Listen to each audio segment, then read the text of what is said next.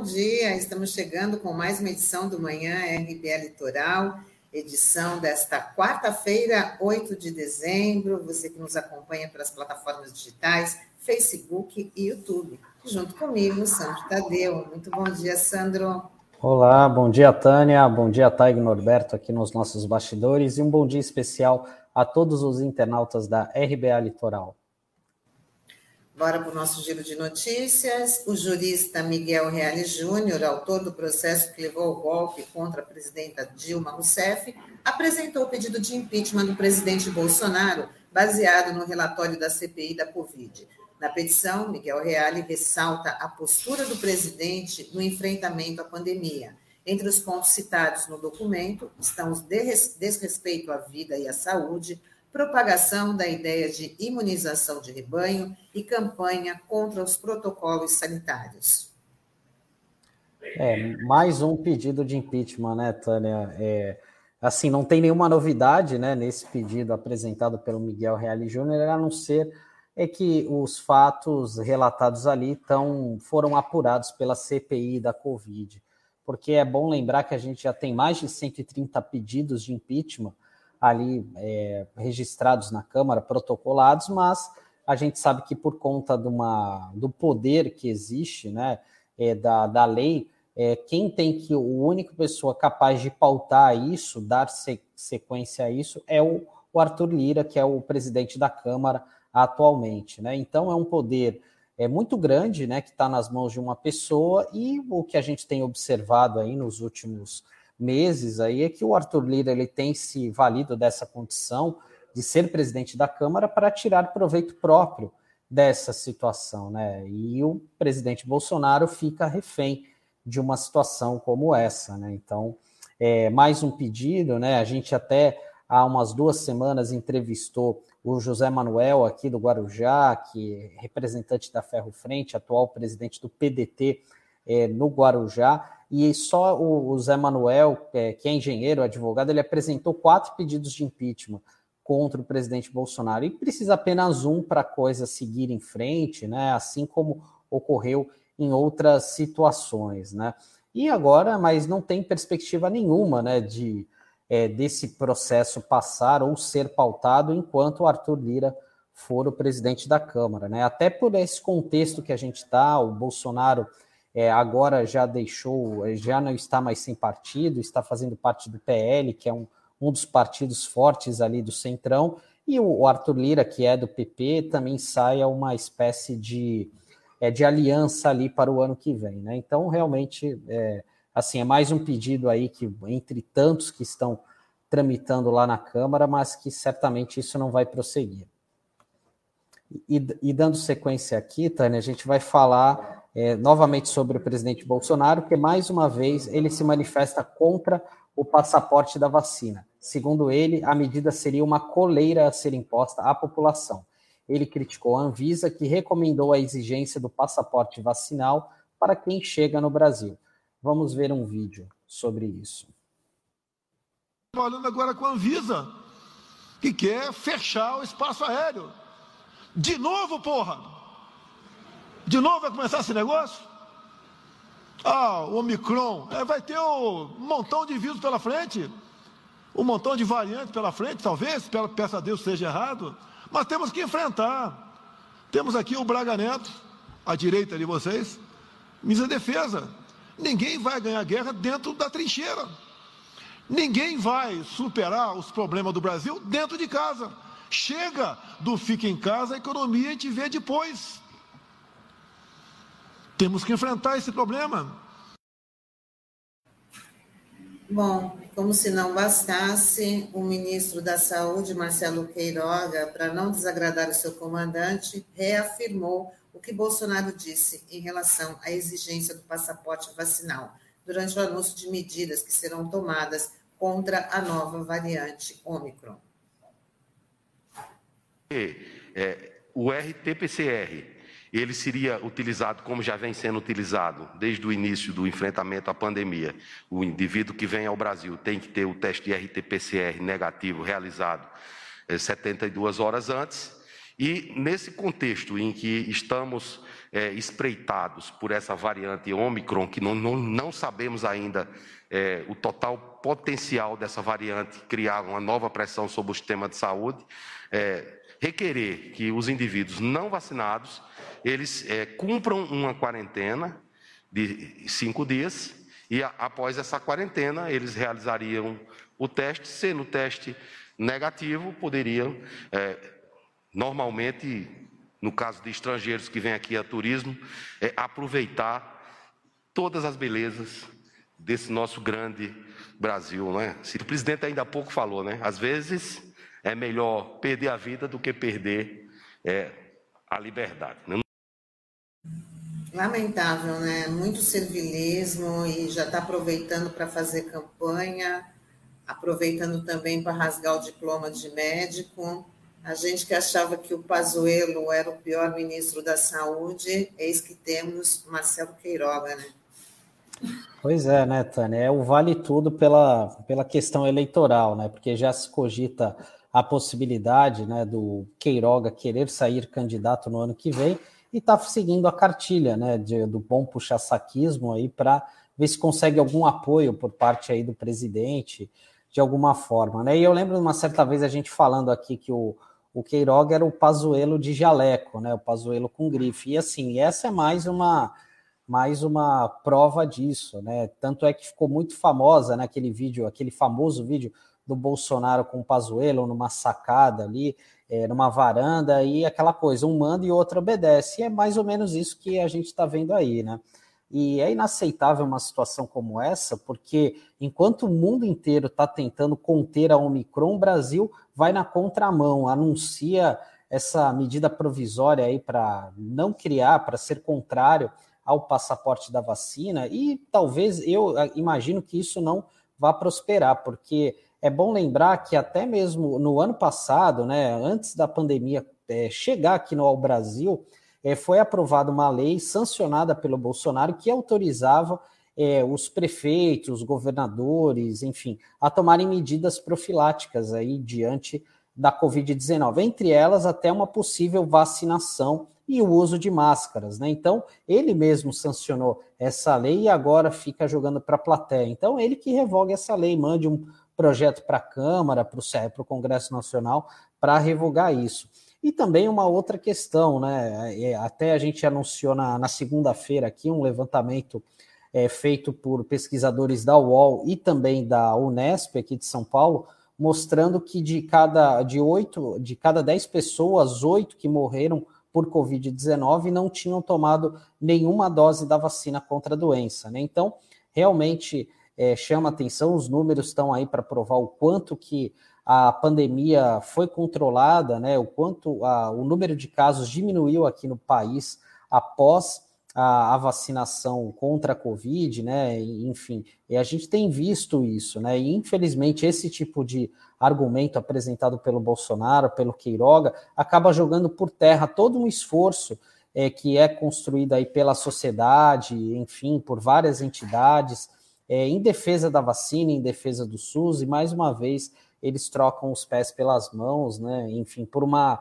questão apenas ideológica, né? E não e que não tem a ver é, de fato com, a, com o cuidado da população que deveria ser obrigação é, número um de qualquer gestor público. Em defesa da vida, né, Sandro? E por conta dessa ideia fixa aí da, desse, dessa parceria, pode-se dizer, do Bolsonaro com com a pandemia, né, ele já entra em confronto até com a própria Anvisa, que faz as recomendações né, sanitárias para poder evitar o contágio da, do coronavírus, e especialmente agora essa nova variante, essa Omicron. Sim, tá, né? Realmente é, é um absurdo, né? Esse tipo de situação, né? E a todo momento ele sempre tentou boicotar, né? Todas as ações. Primeiro foi com aquela questão do kit Covid, que se mostrou uma verdadeira farsa, né? Inclusive a Prevent Senior, né, que foi uma das, é, uma das primeiras empresas a divulgar, a fazer estudos, se mostrou uma verdadeira farsa, tanto é que recentemente teve que assinar um termo de ajustamento de conduta aqui no estado de São Paulo, dizendo que não ia oferecer mais, mostrando comprovando a ineficácia é, da, desse tipo de tratamento né, para o combate à Covid. Né? Infelizmente, muitas pessoas acabaram caindo nessa, nessa balela, pessoas até próximas, né, que, enfim, que acabaram perdendo a vida, tiveram sequelas graves por não por terem seguido à risca né, essa, essa ideia defendida aí pelo presidente Bolsonaro e por, por alguns dos seus seguidores mais fiéis. Né? E queria aproveitar aqui para desejar bom dia a Fabiana Prado Pires de Oliveira, ao Wilton Reis Brito, ao André Leandro Nascimento, e tem eles estão comentando aqui sobre essa questão da vacina. A Fabiana diz o seguinte: o ministro da Saúde dizendo que as pessoas preferem perder a vida do que perder a liberdade. Genocida. O ministro fez exames antes de viajar e testou positivo na sequência na viagem aos Estados Unidos. É, e é bom lembrar, né, que como é, gratidão ali, né, como um bom senso, né, do ministro, ele mostrou o dedo do meio para as pessoas que estavam fazendo aquele protesto no ônibus, aquela cena lamentável. Aí o Leandro, é, o André Leandro, o que, é, o que são quarentenas de, o que é quarentena de cinco dias? Beto Arantes, bom dia, o Marcos Roberto também. E ele entra em confronto com a, a, com a humanidade, muito triste. Parabéns para o Dória. E a Fabiana lembrando que a Anvisa é chefiada pelo almirante da Marinha, o Barra Torres, um sopro de sanidade entre os militares nomeados por esse desgoverno. Verdade. E, e, dando continuidade aqui, a gente vai falar sobre a, por falta de um acordo, o Congresso Nacional cancelou a sessão de ontem que analisaria vetos do presidente Bolsonaro. Entre eles, os vetos de privatização da Eletrobras, sobre a Lei de, de Diretrizes Orçamentárias, a LDO, e a distribuição gratuita de absorventes para mulheres de baixa renda. Então, são temas aí super relevantes, né, como a questão da, da Eletrobras, que é um dos patrimônios aqui do país, né, tem uma função, tem um caráter estratégico, a energia elétrica, né? E também a questão desse é, da questão da distribuição gratuita de absorventes, né? Para mulheres de baixa renda, que foi algo aí que foi muito atacado nos últimos, nas últimas semanas, né, quando esse assunto acabou é, vindo à tona por parte dos seguidores do presidente, desqualificando isso, né? E por outro lado, é um, um fato positivo que esse assunto ganhou a pauta do noticiário, é porque vários legisladores locais começaram a apresentar propostas nesse sentido é, nas câmaras municipais e acabaram tendo esses projetos aprovados. Só que na, na nossa região nós temos projetos é, é, já sancionados, né, leis sancionadas em relação a isso em Praia Grande, mais recentemente em Guarujá. Né? Aqui em Santos também está em tramitação uma proposta nesse sentido da vereadora Débora Camilo, do PSOL. Então é uma, é uma iniciativa muito bem-vinda. E a gente espera que o Congresso tenha o bom senso de derrubar esse veto do presidente. É, o que a gente observa, né, Sandro, é que assuntos importantes que deveriam ser pautados quase que em caráter de, de urgência, eles ficam passando para frente, vão empurrando a barriga, e outros assuntos que interessam somente aos parlamentares, ali eles votam muito na, na calada da noite. Infelizmente, assim, quem sofre é sempre a população. Exato, exato.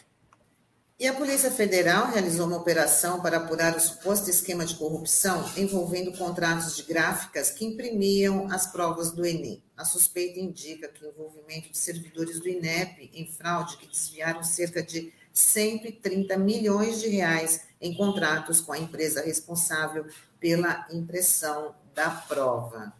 É, ontem a movimentação foi grande da, da, da Polícia Federal em busca desses suspeitos aí por esse por essa suspeita de fraude, né? Então, ficou, foram 40, mais de 40 mandados de busca e apreensão. Então, foi uma movimentação muito grande. É, e uma das a empresa que está sendo investigada se chama RR Donnelly, que foi a responsável por imprimir as provas do Enem entre 2010 e 2018. Foi um contrato é, milionário de quase 730 milhões de reais, né? E é uma apuração muito séria, né? É uma acusação muito séria, que isso precisa ser realmente investigado pela Polícia Federal, né? Enfim, não é, é e já que envolve servidores públicos, enfim, da área da educação, do INEP, que, que é muito importante, né? O INEP tem a sua qualidade reconhecida aí, até por elaborar as provas do Enem com muita qualidade, enfim, a gente tem visto isso, apesar é, dos governos, mas é uma acusação muito séria que merece ser investigado, né? Essa possível participação de servidores em algo é, relacionado a isso, né? Até porque existe a suspeita, segundo foi apurado aí pela,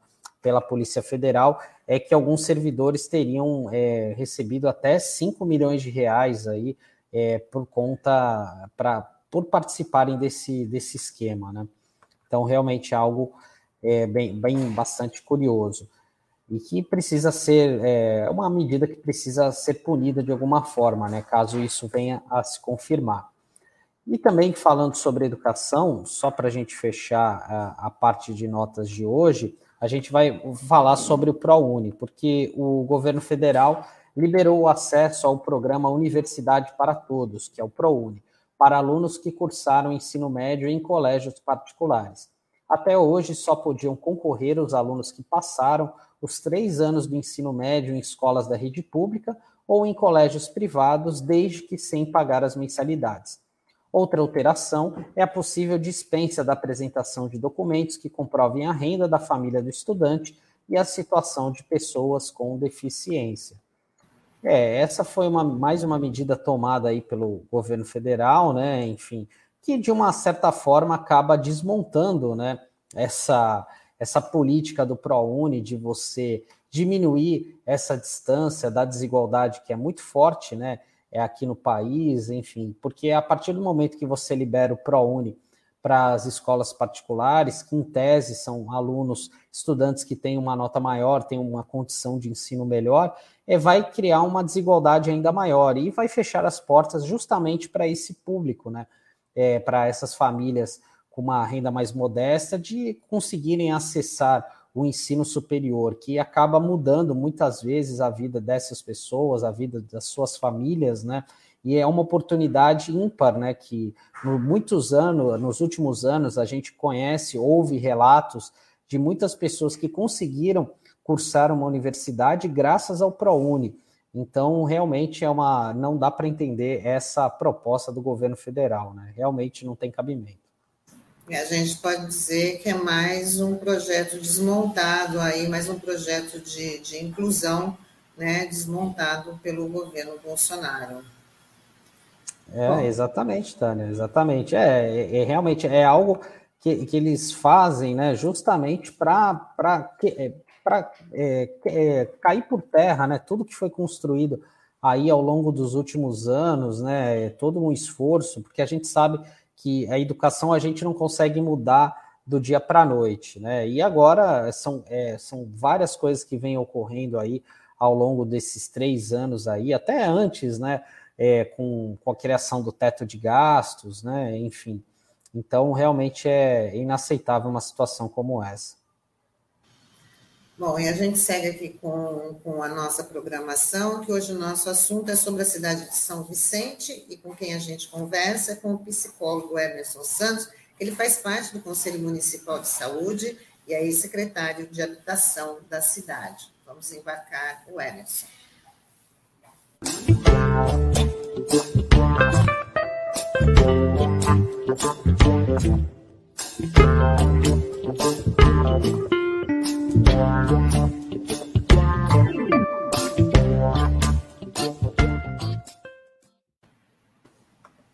Emerson, muito bom dia. Obrigada por aceitar nosso convite para participar aqui do Manhã RBA Litoral. Tudo bem? O áudio. Bom dia a todos. Não estão me escutando? Agora sim. Ah, então tá bom. Então, bom dia a todos e a todas. Obrigado pelo convite. Então, então, Emerson, vamos já começar a falar de saúde né, já que a gente também teve aquela frase célebre ontem do, do ministro Queiroga, né, em relação à variante Ômicron, né, preferível perder a vida do que a liberdade. Você, como faz parte aí do Conselho Municipal de Saúde de São Vicente, como é que você está avaliando aí essa postura né, dos nossos comandantes, que está deixando a população aí à deriva. Infelizmente, né, não, não nos causa surpresa a postura do, do, do, ministro, que é uma postura né, que vem sendo adotada pelo governo Bolsonaro desde o início, né, de negar a gravidade da doença, né, é, negar é, aí a, gravidade do problema. A gente tem mais de 600 mil mortes, né, então, infelizmente, é a postura do ministro né, que dá continuidade à postura do presidente Bolsonaro. O que se não fosse os municípios e os governadores, né, é, de ter uma postura é, pela ciência, nós estaríamos, inclusive, numa situação ainda bem pior, né? se não fosse o SUS e se não fosse a postura dos prefeitos e governadores. É lamentável. Agora, caindo aqui um pouquinho mais para a cidade de São Vicente, hoje o prefeito vai apresentar o Plano Municipal de Saúde, né? Já já está atrasado, né? E queria saber, você como membro do conselho, qual é a expectativa e o que, que ele deve apresentar aí para a cidade? Então, Tânia, na realidade, ele apresentou ontem, fez uma reunião extraordinária, né? Então, vocês vão ter aí a informação de primeira mão, os ouvintes aqui da RBA. É, ele apresentou as diretrizes gerais, nós teremos uma próxima reunião na, amanhã, na quinta-feira, né, na qual a gente vai debater o assunto. A princípio, uh, ele apresenta um plano que não é muito diferente daquele que a gestão anterior pretendia fazer. É, Aqui na cidade de São Vicente, desde o início da gestão, está tendo mobilizações, principalmente pela população da área continental, sobre os comentários da possível é, fechamento do posto, do pronto-socorro do Parque das Bandeiras e do pronto-socorro do Maitá. Né? Ah, nós temos dois equipamentos que estavam fechados, né? e inclusive em plena pandemia, ah, um equipamento aqui na linha vermelha, perto da divisa com Santos, é, um equipamento que estava pronto, é, a prefeitura é, fez um acordo de parceria público-privada, na qual paga-se em torno de 180 mil reais mês de aluguel, e um outro equipamento no Rio Branco, que para ser um pronto-socorro, na qual a prefeitura paga em torno de 80 mil, 90 mil reais mês de aluguel. Esses equipamentos, desde que o Caio Amado assumiu, ele vem uh, ponderando que a prefeitura não teria condições de abri-lo. Bem, ontem ele apresentou as diretrizes. Então, o que, que ele está apresentando? Primeiro, a questão do CREI. Né? Uh, uh, o CREI ele vai deixar de ser um pronto-socorro, um hospital, e, inclusive, ele, eles colocam que a partir desse mês começam a fazer a transferência uh, do, da UTI já para o hospital da linha vermelha. Então, na linha vermelha será o Hospital Municipal de São Vicente, pela proposta uh, da prefeitura. E, inclusive, começa, segundo eles, a fazer a transferência já a partir desse mês. O CREIS ficará apenas como pronto-socorro central da cidade. Né? É verdade que a, a, o CREI, ele não, todo mundo sabe, né? A gente população da Baixada Santista, como todos sabem, que é um hospital precário, que não, tem, não tinha condições uh, uh, de suportar uma população aí uh, de 300 mil pessoas, 350 mil pessoas, e o, a, o município necessita, de fato, de um hospital. Então, tinha esse equipamento pronto. Então, a primeira medida da prefeitura seria fazer com que se transformasse num hospital. É, o, o, a, no Rio, na área continental, aonde é esse equipamento que está fechado no Rio Branco, vai se transformar num pronto-socorro. Né? É, é um, um, espaço maior, mais adequado, é, um pronto-socorro central para a área continental. No Maitá, a proposta do governo é que mantenha-se o hospital né, do Maitá, que é hoje hospital e pronto-socorro, na realidade ele vai é, se transformar em hospital. Né? Hospital, quando nós chamamos de hospital, é porque ele atende de portas fechadas, né? não é igual um pronto-socorro que você passa mal, vai lá e é atendido.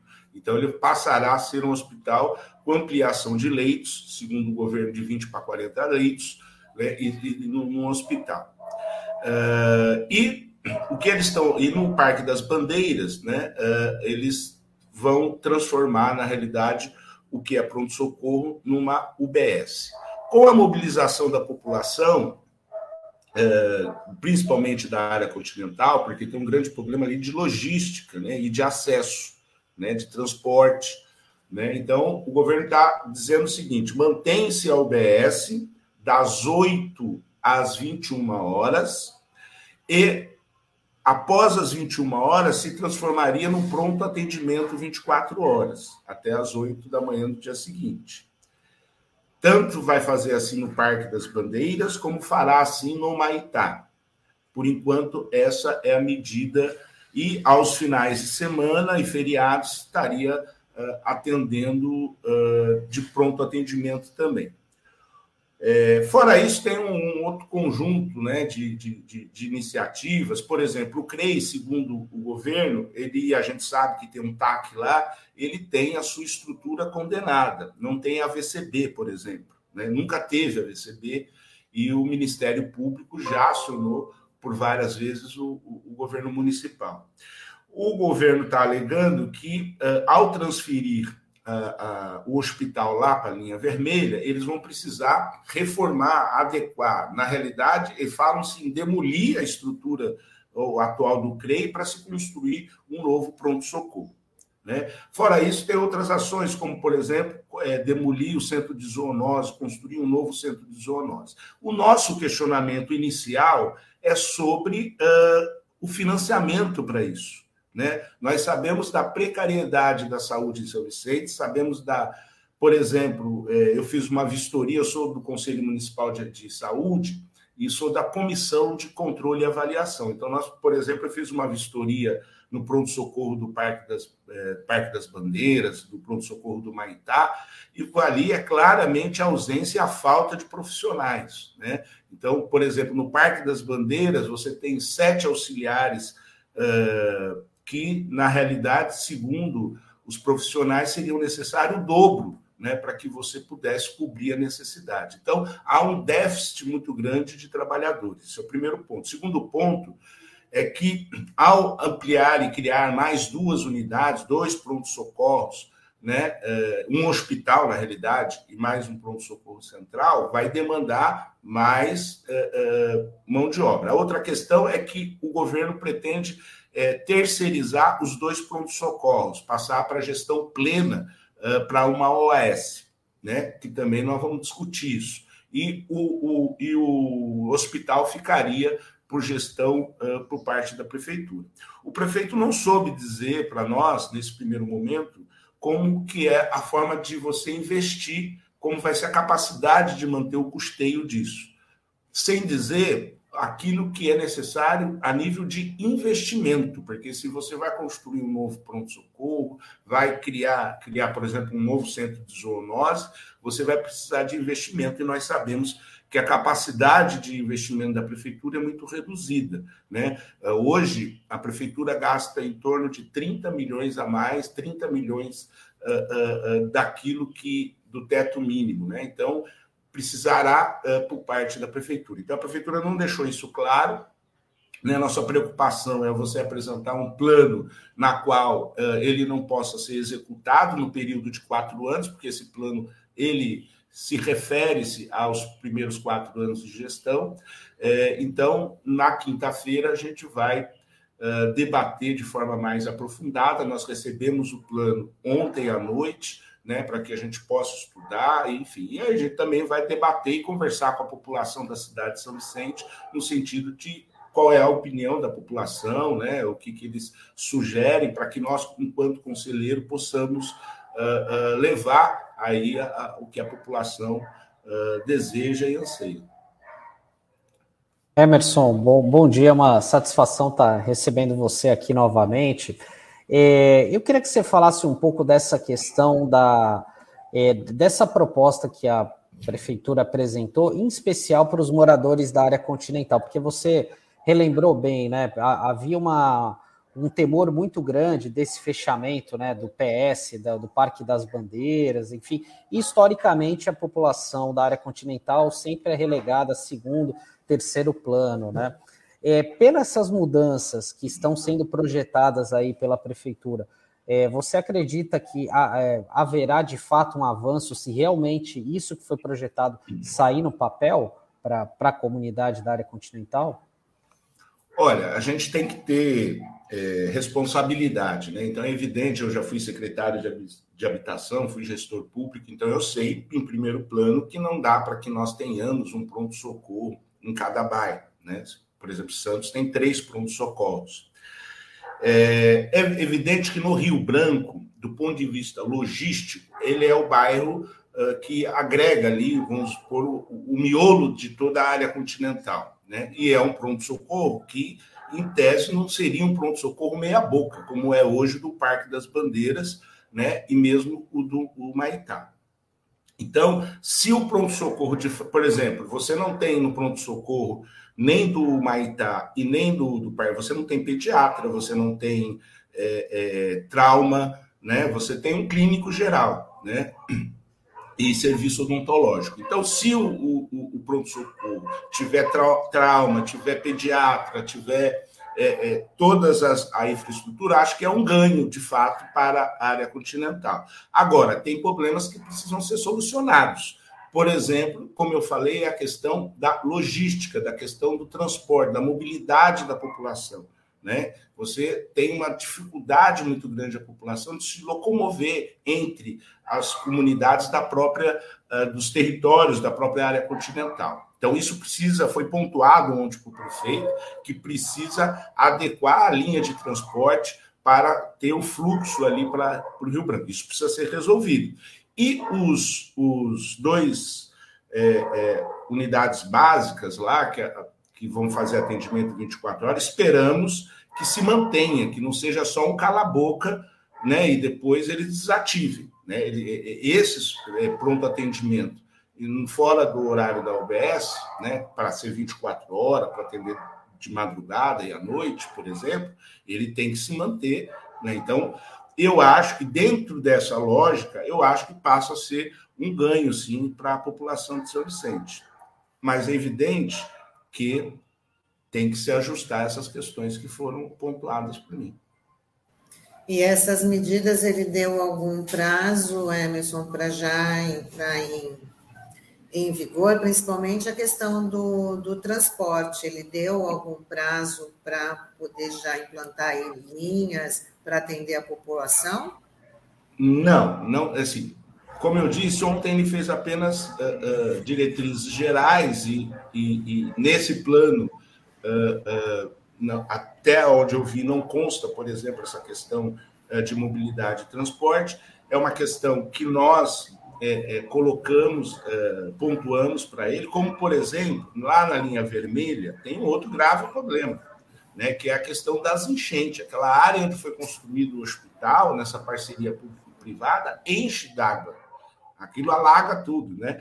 Então, é uma outra situação que precisa ser resolvida, né? Porque você tem um hospital dentro de um local que alaga, né? Então, precisa de serviços de drenagem, por exemplo, né? Uh, mas, é, voltando à área continental, a outra questão é que é, é, tem que ter uma logística também de ambulância. Né? Você vai precisar ali de uma central a central do SAMU na área continental hoje é no Corpo de Bombeiro, no Rio Branco, porque é onde seria no Maitá não terminar a obra.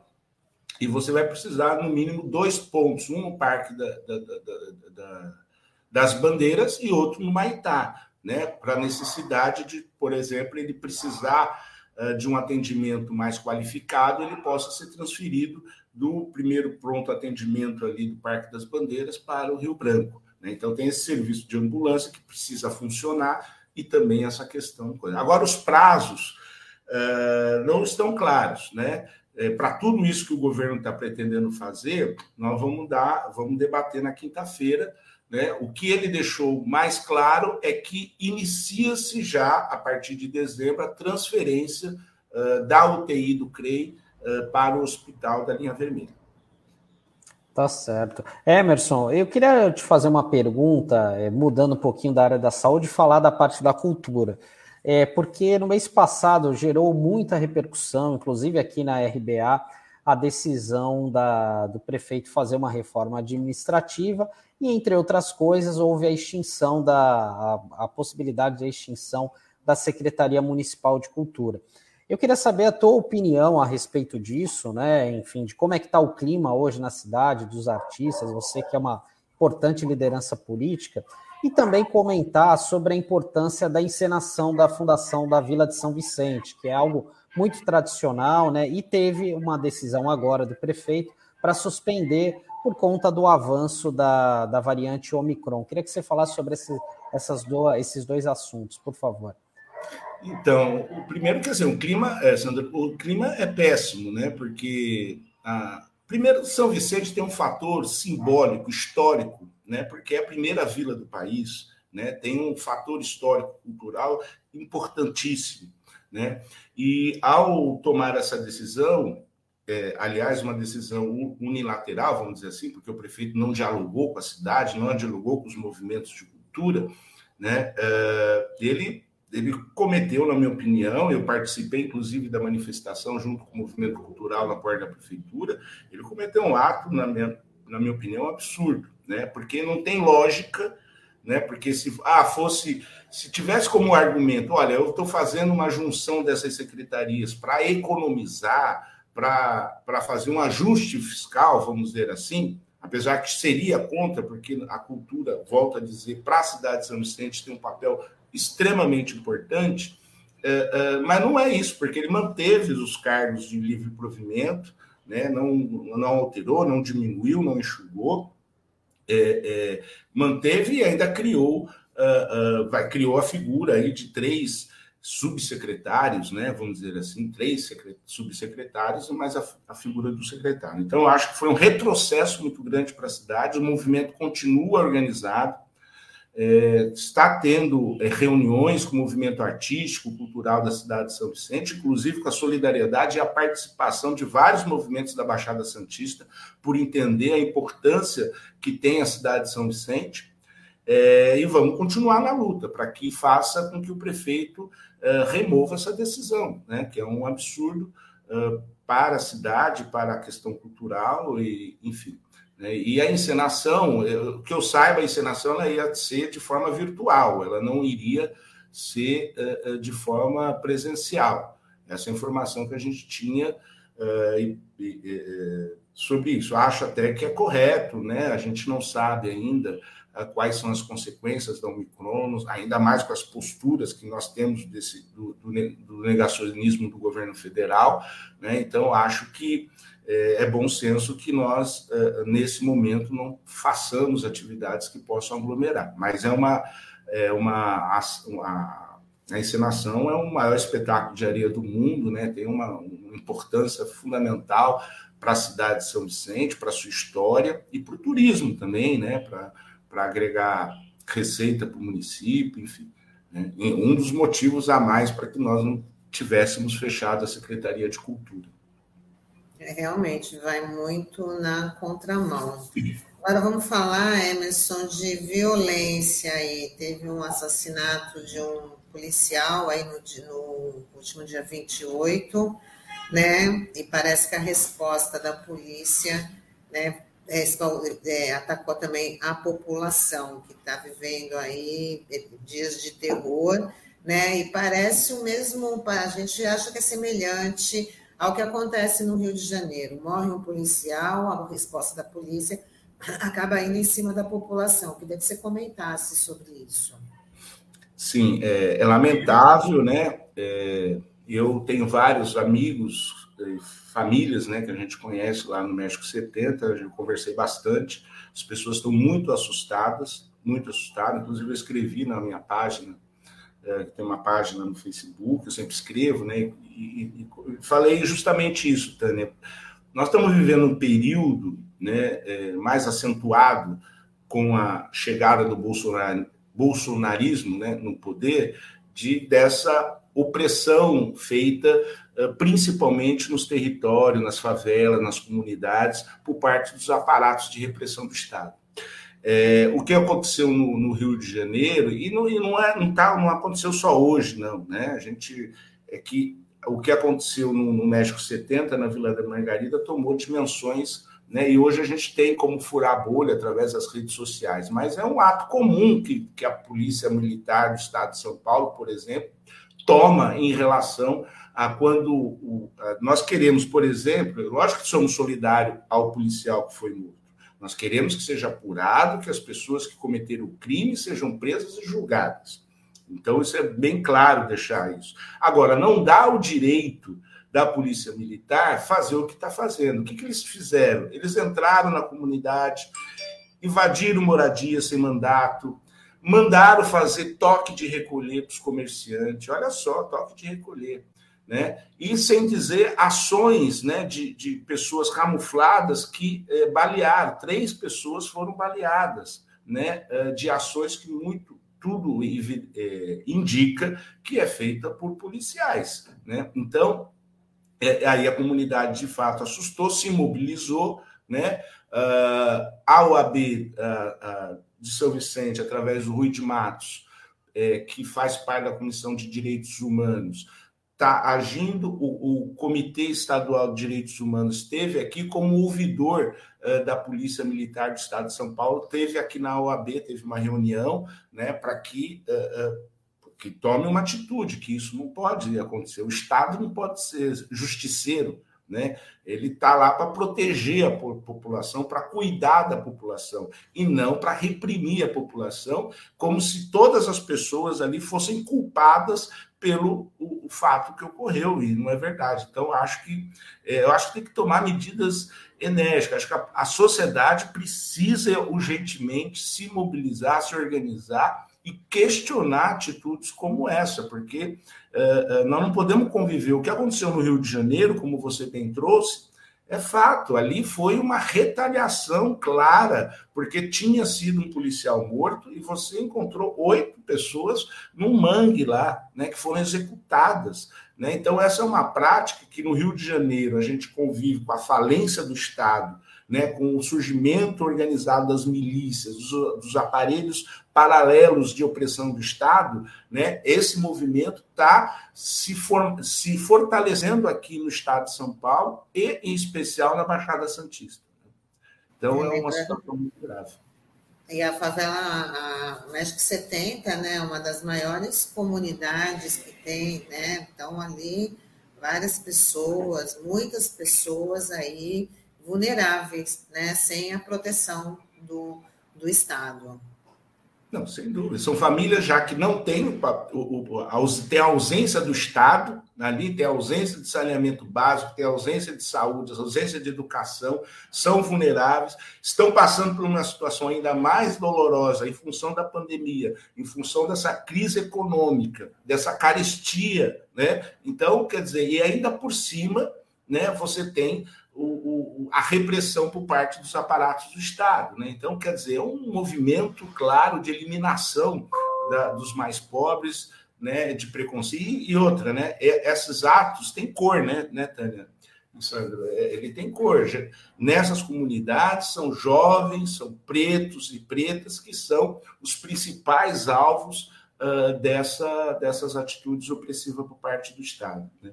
E lá tem pessoas maravilhosas, tem trabalhadores, famílias, né, estudantes. Eu, eu, eu, eu fui secretário de habitação, também tive uma intervenção muito grande lá no México 70.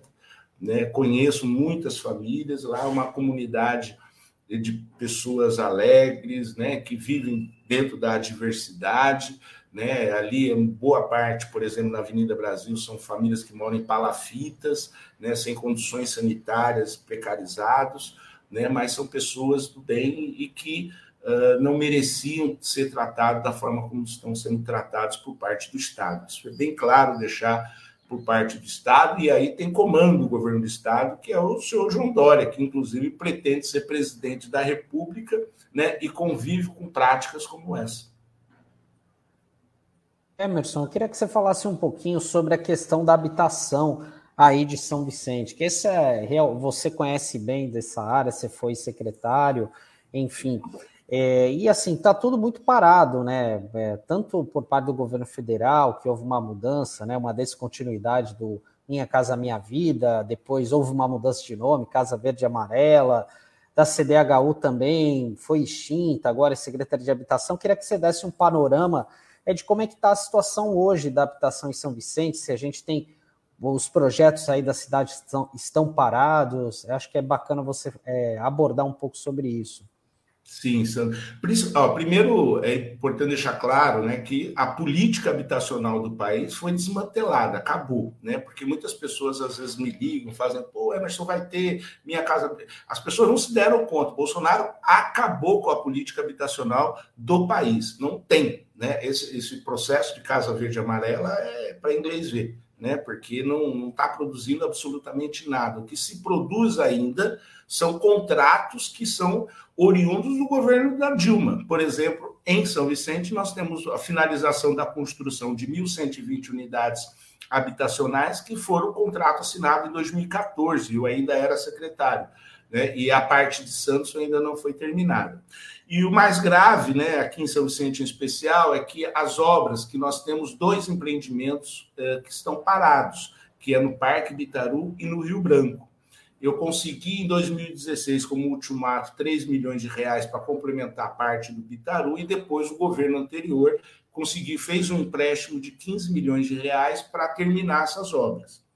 O governo atual, né, logo o Caio assumiu, ele é, assumiu já e o processo de licitação da empresa saiu a vencedor. E ele fez lá todo o carnaval necessário, sei lá, de propaganda de que estava retomando as obras. Ocorre que ela parou. Né? E o governo até agora não se manifestou. A empresa uh, uh, que, que, tinha ganhado a licitação pediu, uh, tem vários problemas, de, de, de segundo a empresa, de, do problema licitatório, né? Tem coisas que, que, segundo eles, consta como que já foi paga, não foi feita, enfim. Uh, e o governo simplesmente até agora lavou as mãos, não negociou com a empresa retomada ou rompeu o contrato para licitar, fazer um processo novo de licitação. Enfim, isso significa, Sandro, em torno de 400 unidades no Rio Branco e mais 400 unidades é, é, ali no Parque Bitaru. Né? Nós estamos falando, só que no Bitaru 200 é um outro contrato. Então, a gente está falando aí de 600 unidades habitacionais que estão paralisadas, o governo não se manifestou até agora, e essas unidades são direcionadas às famílias do México 70, que nós estávamos conversando agora, né? que elas aguardam, é um projeto que vem desde 2009, né? é um projeto antigo, né, que teve vários problemas, mas que foi se encontrada a solução através desse financiamento e que a obra está paralisada. E a população nem sabe, né? O governo se manifesta, né? a população do, do México 70 uh, não sabe, né? E, enfim, e aí a gente está nessa fora a, a, a, ausência de política habitacional nacional, né? E do Estado também, porque extinguiu a CDHU. Vocês percebem que a política do Dória é muito parecida com a política do Bolsonaro, né? Uh, uh, então não tem política habitacional para a Baixada Santista. Não tem política habitacional para São Vicente, e o que nós temos e precisa ser resolvido está paralisado aí por inércia, na minha opinião, do governo municipal aqui de São Vicente. Bom, Emerson, não dá para falar, a gente já está chegando aqui no final, mas não dá para falar de São Vicente sem citar sempre a Ponte dos Barreiros, né? Que sempre tem aí o seu, uma novela com vários capítulos. Como é que está a, a reestruturação lá desse equipamento aí tão importante para o pessoal da, da área continental. Sim, é uma novela, né, Tânia? Uma novela na qual a população, em especial da área continental, sofreu muito com esses capítulos, né? Por várias situações, por vários erros, ausências, negligência. A obra está ocorrendo, né? Está naquele processo de um lado da, da, da pista só está funcionando um lado da pista, então tem aquele transtorno, mas enfim, mas está fazendo. O importante é que a obra está ocorrendo, né? Uh, esperamos que ela se finalize né, o mais rápido possível, né? Porque as pessoas eu entendo que primeiro foi feito um paliativo, né? Que foi utilizado ali um percentual do recurso para fazer só um reforço nas estacas, para liberar e aí o governo poder fazer essa licitação maior aí de 40 milhões de reais e foi feita a licitação e a empresa iniciou a obra e esperamos que termine o mais rápido possível. Com certeza, né? A gente acompanhou aí todo o sofrimento daquela população por conta desse único equipamento de ligação, né, entre a área insular e continental da cidade. Emerson, eu queria te agradecer a sua participação aqui. Você sempre traz aí um raio-x de São Vicente, uma cidade tão importante aí da nossa região e tão carente, na verdade, né, que precisa realmente desses movimentos, dessa dessa pressão em todas as áreas, cultura, saúde, habitação, né, para forçar aí o poder público a olhar com, com mais carinho, né, com mais humanidade para essa população. Queria agradecer a sua participação, desejar aí uma ótima semana e falar até a próxima, né? Porque daqui a pouco a gente chama de novo. Legal, obrigado, Tânia, obrigado, Sandro, obrigado aos os ouvintes, participantes, e a gente está aí à disposição sobre a questão da saúde como conselheiro para a população, para quem quiser ter informação, quem quiser ter acesso ao plano, só fazer contato comigo que a gente está à disposição. Tá bom? Pode fazer a propaganda aí da sua página para as pessoas né, acessarem aí para ter mais informação sobre os problemas de São Vicente, sobre as principais discussões, as mobilizações. Isso, eu tenho uma página no Facebook, Emerson Santos, põe lá Emerson Santos, acho que é Emerson Santos 13, e, e, e tem acesso. Eu escrevo bastante lá, Tani. Eu também faço toda segunda-feira uma live falando sozinho, né? Falando um pouco dos assuntos uh, do país, do, da cidade, da região, a partir das sete e meia, e todas as quintas-feiras eu faço um papo caiçara com convidados. Amanhã, inclusive, estarei com duas pessoas que é do movimento cultural aqui de São Vicente, a Miriam e o Danilo, para discutir, inclusive, essa questão aí do, do, do fechamento da Secretaria de Cultura. Muito bem, recado dado. Agradecendo de novo. Obrigada, viu, Emerson? Até tchau, a próxima. Tchau. Bom dia. Bom tchau, dia. Emerson. Até mais. Valeu, Sandra. Bom, Sandro, aqui antes da gente encerrar, também tem mais um recado para a gente passar para os nossos internautas. É que daqui a pouquinho, às 11 horas, acontece a live Inovação e Compostagem, que faz parte da programação do primeiro Fórum de Compostagem e Agricultura Urbana de Santos. O evento faz parte também do projeto Santos Sustentável. Então, quem quiser participar e saber de outras informações, né? Pode acessar o endereço no YouTube que o Taigo vai colocar aqui na tela e também acessar o Facebook é, Composta Santos. Então lá tem a programação, quem tiver interessado em participar, que tem a live, mas tem outras atividades também, né? Tem atividades presenciais, então é um evento bem bacana de que fala aí sobre né, o meio ambiente a questão da compostagem, então vale muito a pena. Acesse, né? Está aí dado o recado para esse evento aí super importante. Então, e com isso a gente vai encerrando aqui nossa programação, nosso manhã RBA Litoral desta quarta-feira, dia 8 de dezembro, fica por aqui, mas a gente está de volta amanhã. Obrigada pela companhia, pela interação. Tchau, tchau. Tchau, pessoal. Até amanhã.